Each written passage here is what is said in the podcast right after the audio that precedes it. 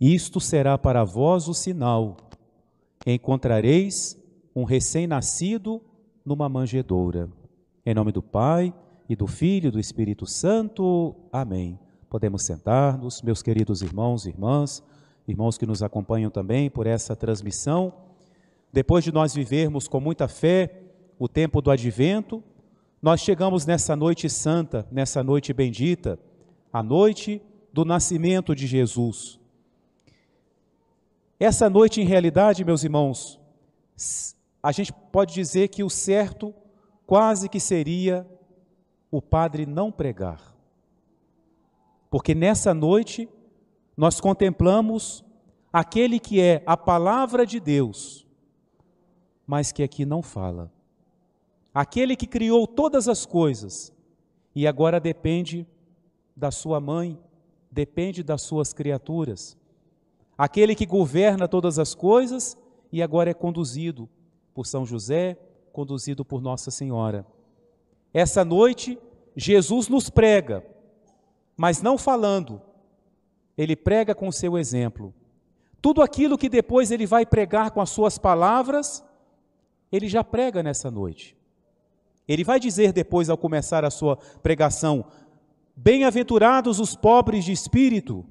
E agora ele vive essa pobreza.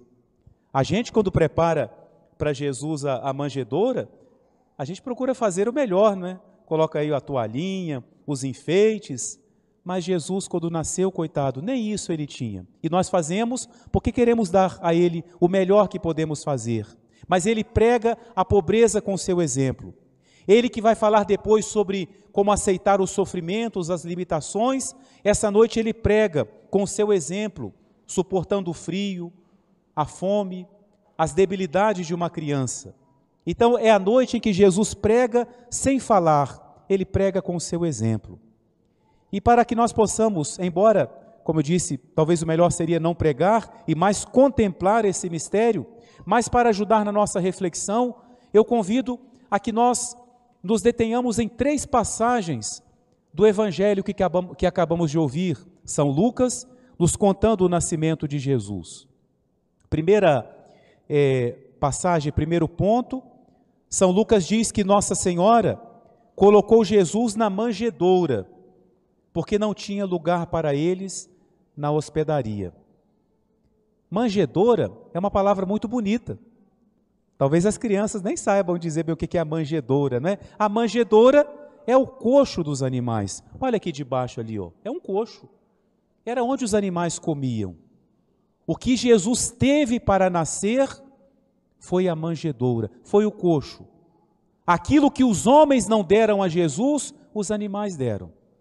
Por isso que Isaías fala: o boi e o burro reconhecem o seu Criador, e tu, Israel, não o reconheces. E meus irmãos, São Lucas diz então essa frase, e isso que eu queria chamar a atenção para nós nessa noite. Nossa Senhora colocou Jesus na manjedoura porque não havia lugar na hospedaria ou nas hospedarias. Nós podemos imaginar a angústia do coração de São José, percebendo que, depois de uma viagem longa, e que chegava o momento de Jesus nascer, e era noite, tudo mais difícil, e batia numa porta e diziam: Não tem lugar. E certamente ele dizia: A minha esposa está para ter uma criança, será que vocês podem acolher? E a resposta era essa: Não temos lugar não havia lugar para Jesus nas casas na noite de Natal. Veja que a história se repete. No primeiro Natal, também não houve lugar para Jesus em muitas casas. O que, que essa passagem nos, nos convida a fazer? Abramos o nosso coração e digamos hoje para Jesus: Senhor, se na, no, no teu primeiro Natal as portas se fecharam, eu quero abrir o meu coração, eu quero abrir a minha casa a minha família, mas sobretudo a minha alma, o meu coração, para que o Senhor possa estar aqui. Mas para isso, meus irmãos, e para isso serviu o advento, é preciso que haja espaço, porque Jesus não pôde ficar nas hospedarias, porque não havia lugar, estava tudo cheio, havia muita coisa ali, muitas pessoas, e não havia espaço para Jesus. Abramos espaço em nossa vida para Jesus. Nessa noite santa, abramos espaço para Jesus, acolhamos Jesus em nosso coração. Os mistérios de Jesus, cada vez que são celebrados, eles acontecem. Então, ao celebrarmos o Natal como estamos celebrando, com tanta alegria, com tanta fé, nosso Senhor traz a nós também a graça do seu nascimento, aquela alegria que ele espalhou às pessoas que estavam ao seu redor, aquela paz que ele trouxe, essa paz cantada pelos anjos, como acabamos de ouvir também, ele traz para nós. Abramos o coração, acolhamos Jesus em nossa vida, e não só para a noite de Natal, para a nossa vida, para a nossa existência. Segunda reflexão, ali perto de onde Jesus nasceu, estavam os pastores. E eles foram os privilegiados. Os pastores eram pessoas simples que cuidavam de seus rebanhos. E como o rebanho está sempre em perigo, os pastores durante a noite estavam vigiando. Eles estavam alerta, estavam de vigília, e por isso que eles puderam ver os anjos, e por isso que eles puderam ir até onde estava Jesus. E nós aprendemos então dos pastores essa vigilância, estarmos atentos, atentos à voz de Deus, atentos ao que Deus realiza em nossa vida, atentos à nossa fé, atentos àquilo que nós celebramos na nossa fé e agora atentos à graça do Natal. Mas acontece uma coisa: quando os pastores veem, em primeiro lugar, um anjo, diz o Evangelho, eles foram tomados de medo. Quando tiveram aquela aparição do anjo, eles tiveram medo. E aí vem a mensagem central do nascimento de Jesus. O anjo fala assim: Não tenham medo, porque eu vos trago uma grande alegria. Meus irmãos, se nós olharmos no Evangelho, uma das frases mais repetidas é essa: Não tenhais medo, não temais. Quando o anjo aparece a Nossa Senhora para anunciação, nove meses antes do Natal, o anjo falou também para Nossa Senhora: Não temas, Maria. Hoje o anjo fala para os pastores: Não tenham medo, não temais. Jesus muitas vezes vai repetir essa frase, essa palavra: Não tenham medo, sou eu. Jesus vem, meus irmãos, para trazer-nos essa proximidade com Deus. Deus foi se mostrando, foi se revelando no decorrer da história. E pelas circunstâncias do momento, para abrir os olhos do povo que muitas vezes facilmente se entregava à idolatria, Deus muitas vezes manifestou a sua glória, o seu poder, e Deus muitas vezes mandou que o povo ficasse distante. Como, por exemplo, quando Deus deu a Moisés as tábuas da lei, Deus falou que ninguém suba na montanha, que permaneçam longe. Mas quando Jesus chega, meus irmãos, o que Deus quer agora é a proximidade. Ele veio até nós, ele assumiu a nossa natureza. E Jesus poderia ter aparecido na terra como Adão, já como um homem maduro? Não. Ele quis seguir todo o caminho que nós também trilhamos. E ele quis se manifestar a nós na forma de uma criança. Quem é que tem medo de uma criança? Quando a gente vê um, um nenenzinho, logo a gente fala assim: deixa eu pegar um pouquinho. Não é? A gente quer segurar a criança no colo. A criança, ela, ela nos inspira carinho, ela nos inspira alegria, ela nos inspira amor. Jamais uma criança, ao olhar para ela, a gente vai sentir medo, vai querer fugir. Às vezes o pai, no primeiro filho, quando tem que pegar, leva aquele susto, mas é uma questão de tempo, não é falta de amor, não é medo que a criança inspira, não é isso. Jesus, nessa noite, se faz essa criança. E ele, como nós vemos aqui, de bracinhos abertos, olhando para nós, ele está repetindo o que o anjo disse aos pastores: Não tenham medo. Não tenham medo, eu vos anuncio uma grande alegria. O medo não nos faz bem, o medo nos paralisa, o medo muitas vezes nos afasta de Deus, o único medo que nós temos que alimentar no coração é o medo de perder essa criança, é o medo de perder a Deus, mas não é o medo de Deus diretamente, é o medo daquilo que pode me afastar dele. Não tenham medo, não tenhamos medo de Jesus, aproximemo-nos dele com confiança, de coração aberto, como os pastores, que logo em seguida o Evangelho fala que eles disseram assim: Vamos até Belém e vejamos o que lá aconteceu. E terceira, meus irmãos, terceira reflexão, e foi assim que eu comecei, né? O anjo fala assim para os pastores: Isso vos servirá de sinal, porque os pastores poderiam falar para os anjos: e como é que nós vamos saber onde que está o Salvador? Como é que nós vamos encontrar o Salvador? O anjo falou assim: Eu vou dar para vocês um sinal inconfundível de que é o Salvador.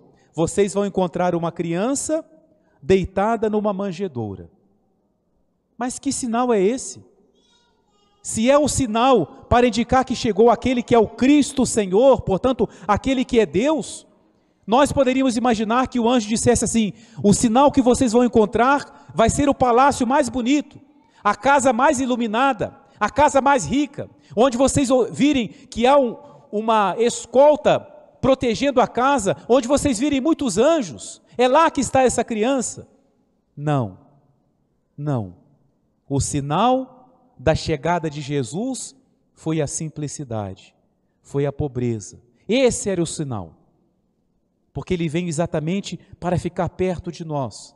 Jesus não despreza ninguém.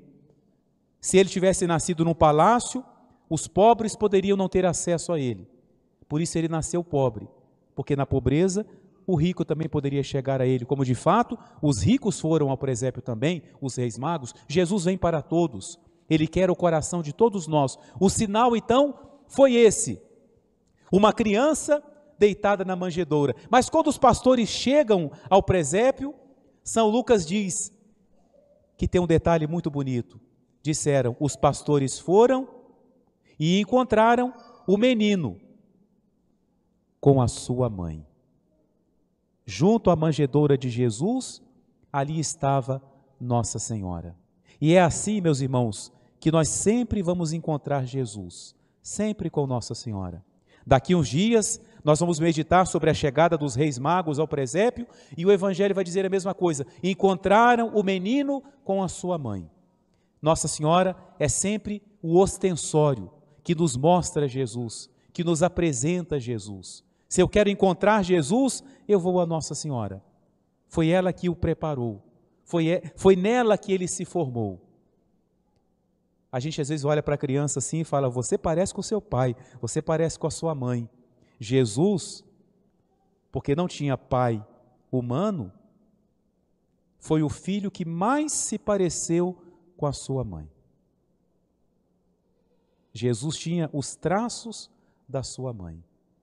E Nossa Senhora, meus irmãos, foi aquela que podia segurar nos braços o seu filho e dizer: Meu filho. E depois ela podia se ajoelhar diante dele e falar: meu Deus, porque ela teve essa missão de gerar o próprio Filho de Deus. E tem um autor que fala uma frase muito bonita. Quando a gente quer olhar para o céu, a gente eleva os olhos. Nossa Senhora, quando tinha Jesus no colo, ela baixava os olhos para o céu, porque o céu estava nos seus braços. Ela tinha nos braços aquele que nem o céu pode conter.